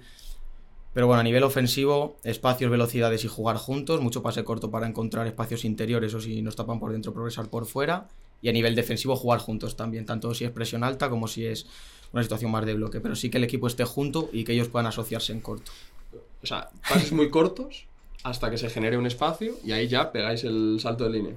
A ver, cuanto más te juntas tú, más juntas al rival. Si tú eres capaz de cuando eh, a ellos les atraes, tú encontrar ventajas, que nosotros sabemos cómo las tenemos que encontrar, tanto en vertical como en, en horizontal, y acelerar esa ventaja, tienes mucho campo para atacar, que esa es un poco la clave de todo lo que hacemos.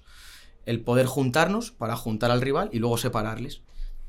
Eso es un poco a grandes rasgos. Evidentemente entran muchos matices, eh, muchas cosas que ahora si quiere contar Miki lo pesadísimos que somos, que cuente un poco a nivel de estructuras o a nivel cosas que hemos utilizado tanto el año pasado como este, ya de dibujos y demás, pero eso no es lo importante, lo importante son nuestras intenciones. Y bueno, mostrar un poco eso, lo que te he dicho, la personalidad que, que creo que ha mostrado el equipo en todos los partidos de estos dos años, ya no solo en liga, sino en un amistoso, en Copa del Rey, en, una- en un partido de jueves, bueno, eh, mostrar un poco eso, ¿no? Pero bueno, ahora que cuente un poco más Miki si, si quiere a nivel lo que ha podido. eh, ¿Qué, qué es eso del, del vértice? Bueno, es una O serie sea, eso, hablas de estructuras. Sí. y se refiere a vértice. No, estructuras son, pues bueno, jugar en la primera línea de construcción del ataque 2-3 o 3-2 o laterales bajos o extremos amplios los dos o uno por dentro, otro por fuera, metemos dos y dos por dentro o tres por dentro con más movilidad o un lateral dentro, el otro eh, profundo o el central la pisa en este partido o no la pisa o y se la da al portero porque hemos detectado, eh, detectado que el rival salta a portero y ahí genera un hombre libre. Eso lleva mucho en función de plan de partido y eso, es, eso sí que es interminable. Ahora, cosas nuestras, eso es un poco más espacios. Por lo la base, la muralla, los o sea, vértices. el, el core, no, no, quitando rival, el core del, del equipo. Bueno, es que tenemos mucho vocabulario, tío, a nivel de espacios y a nivel conceptos. Vale, cuando hablas de vértice, que es de Esto lo es que me último quedado. tercio. El último tercio lo lleva Rubén Parra. Es un puto fenómeno y es una locura. Ahora que cuente Miki si quiere también, pero bueno, le damos mucha importancia a cómo queremos hacer goles. Ya no solo. Para mí hay la sensación de que muchas veces los entrenadores eh, dan mucha importancia al inicio de la creación, pero la finalización como que es talento del jugador y a ellos, bueno, sí, ellos, pero hay que ayudarles. Eh, muchas veces el jugador necesita saber lo que va a hacer su compañero, qué espacios queremos atacar, qué movimientos va a haber, ese tipo de cosas. Entonces, bueno, el poner nombre a las cosas nos facilita mucho, ya no solo a nivel de espacios, que tenemos mucho vocabulario, sino a nivel conceptos, a nivel ideas. Para mí no es lo mismo en el partido, para un compañero de Miki decirle, Miki, ponte ahí en ese espacio que está entre el 5 y el 8, que decirle, Miki, Miki base. Base. Está, eh, y Miki sabe cuál es ese espacio. O Miki vértice. Miki sabe lo que tiene que hacer con una palabra. No hay que decirle, no, haz una ruptura ahí o quédate quieto en muralla o dobla. Nah, nah, ¿Cu- ¿Cuál es, digamos, el diccionario? ¿Cómo es? buah, nah, sí. Poco-. Pero vamos, así principal, pues el vértice, que es como la zona que hay entre el. Si prolongas el, área grande. centro, ¿no? si- ¿no? si prolongas el área grande y el, y el, el banderín de córner, ese, ese cuadrado que se forma ahí. La zona de área, que sería desde, la- desde el área grande a la población del área pequeña, ese espacio que hay ahí hasta línea de fondo. Eh, luego la base, que es como la zona de entre sus delanteros y sus mediocentros, ese espacio Vale. que hay entre delantero de rival y mediocentros. La muralla, que sería la siguiente línea, que es entre mediocentros y, y defensas. Son esos espacios. Espaldas. sí. Eh, las espaldas, justo desde al final, la pues profundidad. eso, la profundidad, pues más detrás de la línea de, de la defensa. Sí, un montón de vocabulario. Y luego, en cuanto a eso, para poder eh, no seguir progresando y tratar de girar o girar el juego de una banda a otra, o tratar de que el lateral llegue a línea de fondo y en vez de intentar finalizar la jugada, volver para atrás e intentar tener otra vez el balón. Ahí, Ah, hay, ahí hay también hay nombres como para eso. tal, sí. Yo creo que hay nombres para casi Sí, todo. como- Para esa situación. para, para- pase atrás eh, de no por seguir progresando y pase atrás para intentar volver. Goma, por ejemplo. Cuando tú dices Goma. goma, si tú eres lateral a este año a Jesús Ocaña, pues está ahí apurado. Y tú dices goma, goma es eh, a lo mejor estás yendo contra tres y él no lo sabe porque está con el balón. Si dices goma es me freno, me piso y tengo un, un apoyo de cara para volver a tener el balón, ¿sabes? Sí, o cuatro, muchas cosas, pero Claro. ¿En Eh, estructura defensiva eh, también? sí, de defensa de área, de cuadrado, de... Cuadrado, al final también lo del cuadrado, eso de juntarse eh, rápido en el cuadrado, eso es un, es un espacio en el campo y de ahí ya pues empezar una presión si es que la haces o mantenerte ahí en bloque medio. Sí, o sí. las trayectorias de los saltos, Claro. desde el orden. Pero más allá de eso, tío, a mí me da la sensación de que cuando hablamos de estas cosas y tú estás fuera, parece que les complicas mucho las No, cosas a mí me los gusta, ¿eh? me parece. Sí, pero a lo que voy, que escucho, no sé, una tendencia como que el vocabulario, cosas raras. No, no, cosas raras no, tío. Esto es simplificar cosas muy complejas. Sí. Esto es, tío, el lenguaje. O sea, esto es enseñanza-aprendizaje. Yo siempre pongo el mismo ejemplo, pero esto es un- una silla. Claro. Si yo te digo silla, No es una tú- estructura tú- de cuatro patas con un respaldo. Ya está, tío. Sí. Tú, te- tú tienes una imagen mental de silla. Eso es. Eso es lo que nosotros intentamos generar en un deporte tan complejo como el fútbol, con tanta incertidumbre, 22 personas. eh, uf, hay muchísima incertidumbre, tío. Entonces, claro, nosotros podemos reducir esa incertidumbre, ya no solo con el balón parado, que también tenemos muchas maneras de con el balón parado saber lo que va a hacer nuestros compañeros, sino con el balón en movimiento, movilizar eh, espacios en función de lo que hace el rival o mi compañero. Que Nicky diga vértice a un central que no está mirando y él sepa dónde tiene que dar el pase. Que cuando el- balón llega ahí, claro. yo recibo ahí y sé qué movimientos van a hacer mis compañeros cercanos y mis compañeros lejanos, ya sea una ruptura eh, corta, una ruptura larga, un movimiento de área. Yo sin mirar dónde tengo que poner el balón porque sé que ese espacio va a estar atacado. Cero. Ataque de área. Yo puedo llegar forzado me cantan cero, sé dónde tengo que dar el pase. Entonces, es que el lenguaje, nos entendemos por lenguaje. Entonces esto, no, qué complicado, los jugadores son medio tontos todos. Los jugadores hay que facilitar las cosas y el lenguaje facilita las cosas porque es nuestra manera de entendernos.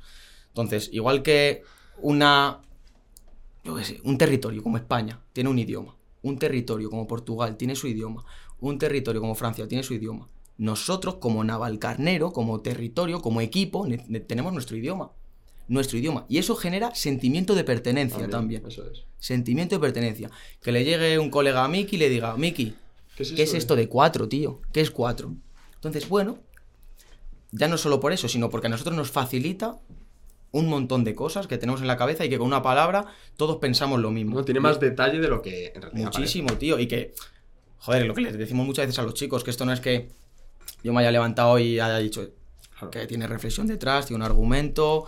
Y que bueno, que eso también te sirve para convencer a, a los chicos, ¿sabes? Entonces, bueno. O sea eh, que es cuando Miki pega un pase que parece muy difícil y, dice- y yo, yo pienso, joder, ¿cómo lo ha visto? En realidad es porque se lo cantan. O porque. Dicen. Sí, no, o contada, por ejemplo. Es que hay muchas cosas, muchos tipos de pases. Claro. No son robots, ellos deciden, pero facilitan mucho las Sí. cosas. Hay pases que los jugadores dan aposta a una pierna o a otra pierna y le cantan una cosa u otra sabiendo ya lo que va a hacer su compañero. Entonces, claro, te permite ir por delante en el juego, aunque sea dos, tres segundos. Las ventajas en el fútbol son un segundo, dos segundos, un metro. A nosotros nos da ventaja, pero eso es por el vocabulario. Si tú das un pase y das información, infor- solo gira, eso está muy bien. Pero muchas veces nosotros necesitamos, con una palabra, aglutinar muchas cosas. Entonces, claro, eso nos facilita, pues, no, no te voy a decir ir por delante, ¿no? Pero que ellos Sí, ya sepan lo que va a pasar dentro de 5 segundos, tío. Me gusta mucho. Sí, por delante, y sí, porque incluso otros, los rivales también te lo dicen, hay veces, en alguna salida de balón que nosotros sabemos lo que vamos a hacer por cierto por vocabulario, porque sabemos dónde tenemos que dar, a lo mejor saben lo que va a hacer, eh, saben que el balón va a llegar al lateral izquierdo, pero como no saben lo que va a hacer el lateral izquierdo, a lo mejor el balón acaba en el delantero y que habían hecho la presión, dice, yo lo escucho, a lo mejor el mediocentro que había venido a presionarme, me cago en la puta, pero eso que habéis dicho, ¿qué coño es? Claro, eh, a lo mejor, pues eso, es algo que ha hecho que tú, que ibas a presionar y parecía que le ibas a robar en nuestro lateral izquierdo o en el central, tengas que correr y robarla en tu área. O sea, son, parecen tonterías, pero es que no... No, y luego que ellos también desde esas salidas, o que ahora que ha dicho Miko, desde esa estructura de, eso, de ese posicionamiento, tienen mucha libertad para desde ahí jugarse un recorte, jugarse una pared. Bueno, desde ahí no somos robots desde cuerpo técnico, ni queremos tener un joystick ni demás, ¿no? Pero creo que a ellos les facilita mucho saber dónde están ubicados sus compañeros, saber qué tipo de mensajes me ayudan a lo que va a pasar después. Bueno, es que son cosas que el tío, el fútbol es un deporte muy complejo, muy complejo. Entonces, bueno, intentar facilitarles a ellos un poco las cosas y reducir un poco esa incertidumbre. Me gusta, sí, sí. A ver, de verdad, ¿eh? Yo, yo, yo es que cuando, cuando jugaba al fútbol digo, joder, ¿por qué dejan tanto al talento? Si no hay tanto talento. ¿no? ¿Por qué no lo automatizas un poquito más? Que la gente piense menos. O que tenga que pensar justo en el momento en el que tiene que pensar.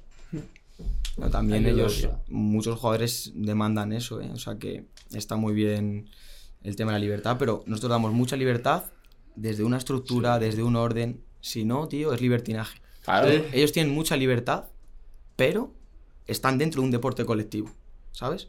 Entonces, bueno, si yo me muevo mal, estoy pisando a un compañero. Claro.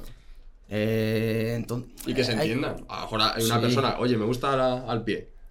Oye, me gusta más al espacio. Total, Sí, sí, total. no, eso, eso que te lleva mucho tiempo, pues a lo mejor lo acortas a través de estas estructuras. El lenguaje sirve para entendernos, tío. Entonces hay que aprovecharlo. Eh, y luego también lo que estábamos comentando, que hemos tenido momentos de la temporada de respetar muchos espacios y hay momentos también de yo me muevo en función de rival, en función de mi compañero, ocupo otros espacios y bueno, que ellos también sean capaces de entender ese intercambio de posiciones, esa ocupación eh, del espacio desde diferentes movilidades, que cambia mucho los puntos de presión de los rivales, ese caos ordenado que llamamos nosotros que tú desde fuera dices, pero ¿dónde está el lateral izquierdo? Pero Miki sabe dónde está el lateral izquierdo. Porque no juega de lateral izquierdo, juega de murallista, imagínate. O está en el vértice, ¿sabes? Entonces es bueno, es cambiar un poco el paradigma, tío, ser un poco... eh, no sé Si si, no sí, es- bueno, al final también, eh, esto evidentemente los resultados han ido eh, Lo muy bien y sí. tal. Pero, te repito, no se hace... No es... Hay razonamiento detrás. Sí, que no es el único objetivo ganar el domingo, por supuesto que sí, pero que intentamos ir un, poner el foco también en otras muchas cosas, ¿sabes? Que evidentemente que creemos que eso es la consecuencia de hacer las cosas bien pero que nos gusta mucho el hacer crecer al equipo, el hacer crecer a los jugadores y el hacer cosas que sentimos. Porque si no, el día a día no puede ser tan bueno, te quita energía. Si tú haces cosas que no sientes o que no tienes una creencia grande, por muy bien que las intentes hacer, te quita energía, aunque ganes. Aunque ganes. No, no, claro, te quita energía, no, que piensa que es una mierda, que hay día a día de gente que a lo mejor está ganando, como dices tú, y no te apetece ir a entrenar. Y eso es una auténtica mierda, y hay un montón de gente que lo dice. Y te levantas una alarma y dices, puf, a entrenar, en vez de que te apetezca ir a entrenar. O sea, Ah, es que el juego se tiene que divertir, tío. Parece que nos hemos olvidado de. Nosotros somos muy pesados, tío, muy pesados. Es verdad, pero también pensamos en los chicos, ¿sabes? De- si a lo mejor metemos dos tareas muy tácticas, muy rígidas, o que nosotros entendemos que, que al jugador no le van a, a dar esa diversión, pues acabas con un doble área, un rey de la pista, ¿sabes? En plan, hay, que la pen- gominola. hay que pensar en los chicos. Esto no va de solo pensar en nosotros. Hay muchas veces que me da la sensación de que el entrenador hace tareas para él, no para los jugadores. Entonces, bueno, en- encontré ese equilibrio, ¿sabes? Entrenar, no. El equipo necesita, no lo necesitas tú. El equipo no lo necesita. Necesita nuestra inseguridad, nuestra, ¿sabes? Entonces, bueno, aprender un poco eso también de mi parte, su parte, el equipo, disfrutar. O sea, yo cumplo mi parte, pero también hay que darles eh, diversión. Es que si no, tío, la Uno gente gripa. otro. No, la gente gripa, si no, tío. Entonces, bueno, nosotros sabemos que somos muy pesados en tema vídeos, en tema táctico, en tema. Pero bueno, por lo menos avisarles también, que muchas veces parece que el jugador te la pela. Y no, no nos la pela, tío. Dependemos de ellos, ¿sabes? Entonces, bueno. eh, ma- Vaya máquina el Pablito, tío. Me, está, me están reviviendo las ganas de fútbol. ¿Te apetece o qué? No. Nah, es una pasada, pero bueno. Bueno, es, es nuestra manera de hacer las cosas. Ya está. Si es que tampoco es ni mejor porque ganes, ni es nuestra No. manera de hacer las cosas y como creemos y como sentimos que representa un poco nuestra personalidad, nuestra manera de, de sentir el fútbol. ¿Me entiendes? No- no- ¿Orgulloso de hacer playoffs? Por supuesto que sí. Orgulloso también de la sesión 21. Muy orgulloso. ¿Sabes? Entonces, bueno.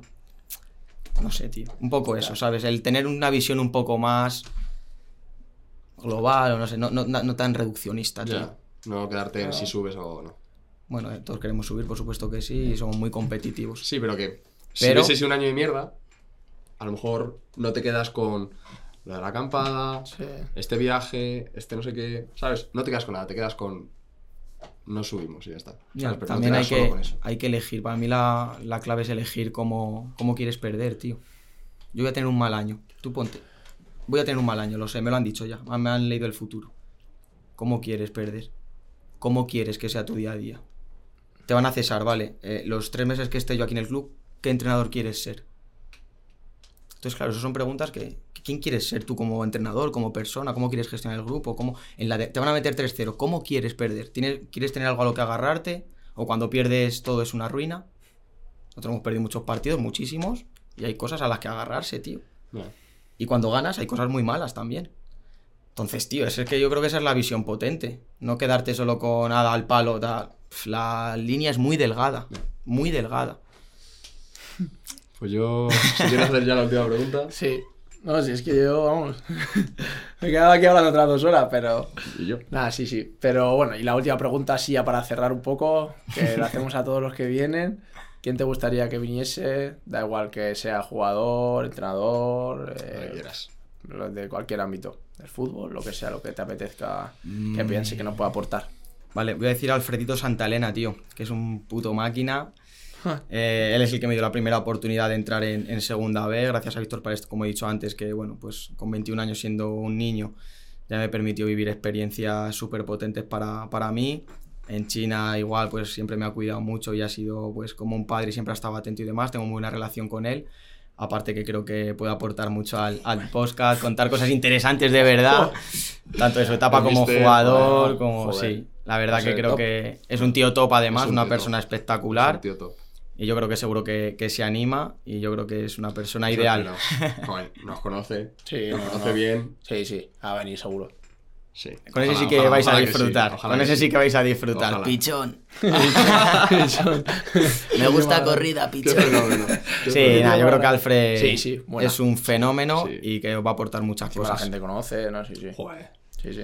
Eh, Pablo, muchas gracias. A vosotros, Eh, tío, a vosotros. Nos ha encantado. La verdad es que eh, ver la forma que, que tú tienes de mirar al fútbol pues creo que le puede gustar a mucha gente. Es una forma muy distinta y muy detallada, sobre todo, de que hay más cosas que, que la gente no ve. Sí. Bueno, por reflexión no será eso seguro, o sea, no hacemos las cosas por hacer. Entonces, bueno, todo tiene un porqué y podemos argumentarlo, que para mí eso es algo muy importante.